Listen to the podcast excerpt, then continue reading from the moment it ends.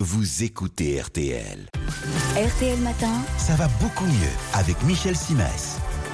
Bonjour Michel, je suis ravi de vous retrouver en ce début de semaine. Bonjour Yves, merci. Alors aujourd'hui, vous avez choisi de nous parler d'un mariage qui n'est pas toujours heureux. Il s'agit du mariage du sport et du café. Et Eh ouais, je connais beaucoup de sportifs du dimanche qui prennent une bonne tasse de café juste avant leur footing ou leur séance de sport en pensant que ça va les booster au moment de faire des efforts physiques. Exactement. Voilà, alors je comprends leur démarche. Le café a la réputation non usurpée d'ailleurs de donner un petit coup de fouet. C'est vrai euh, qu'il peut stimuler les fonctions cérébrales et du coup on imagine qu'il peut aussi améliorer les performances physiques. Moyenne en quoi on se On trompe. se trompe. Voilà, pour deux raisons. D'abord, le café a un effet diurétique. Autrement dit, il donne envie d'aller au petit coin. Avouez que ça vous met pas dans les meilleures conditions avant d'attaquer un footing ou une partie de tennis. Non. Secondo, le café a pour effet de diminuer l'afflux sanguin dans le cœur. Et là, c'est pour le moins problématique parce que c'est précisément quand vous faites du sport que le cœur a besoin d'être encore plus efficace que de coutume.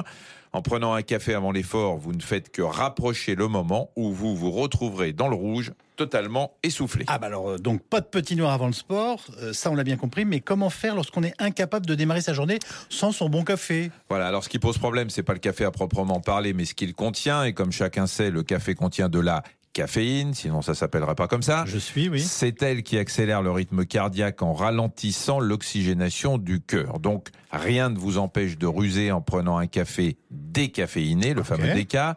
Alors franchement, il n'y a pas de grande différence, vous aurez le goût sans altérer l'oxygénation de votre cœur. Psychologique, hein. Voilà, maintenant si vous êtes un ayatollah du café, un pur et dur de la caféine, j'ai peut-être une autre solution pour vous.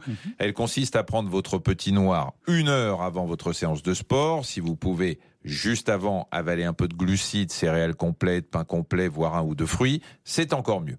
Parce que certaines études ont prouvé que l'association café plus glucides permettait d'améliorer ses performances et d'aller jusqu'au bout de son effort. Ah bah voilà. Donc, pour résumer, le café juste avant le sport, niet, préférez le déca, mais si vous tenez à votre petit noir, prenez-le une heure avant de chausser vos baskets. Avec lui, il y a toujours une solution pour votre santé et votre forme. C'était Michel Simès.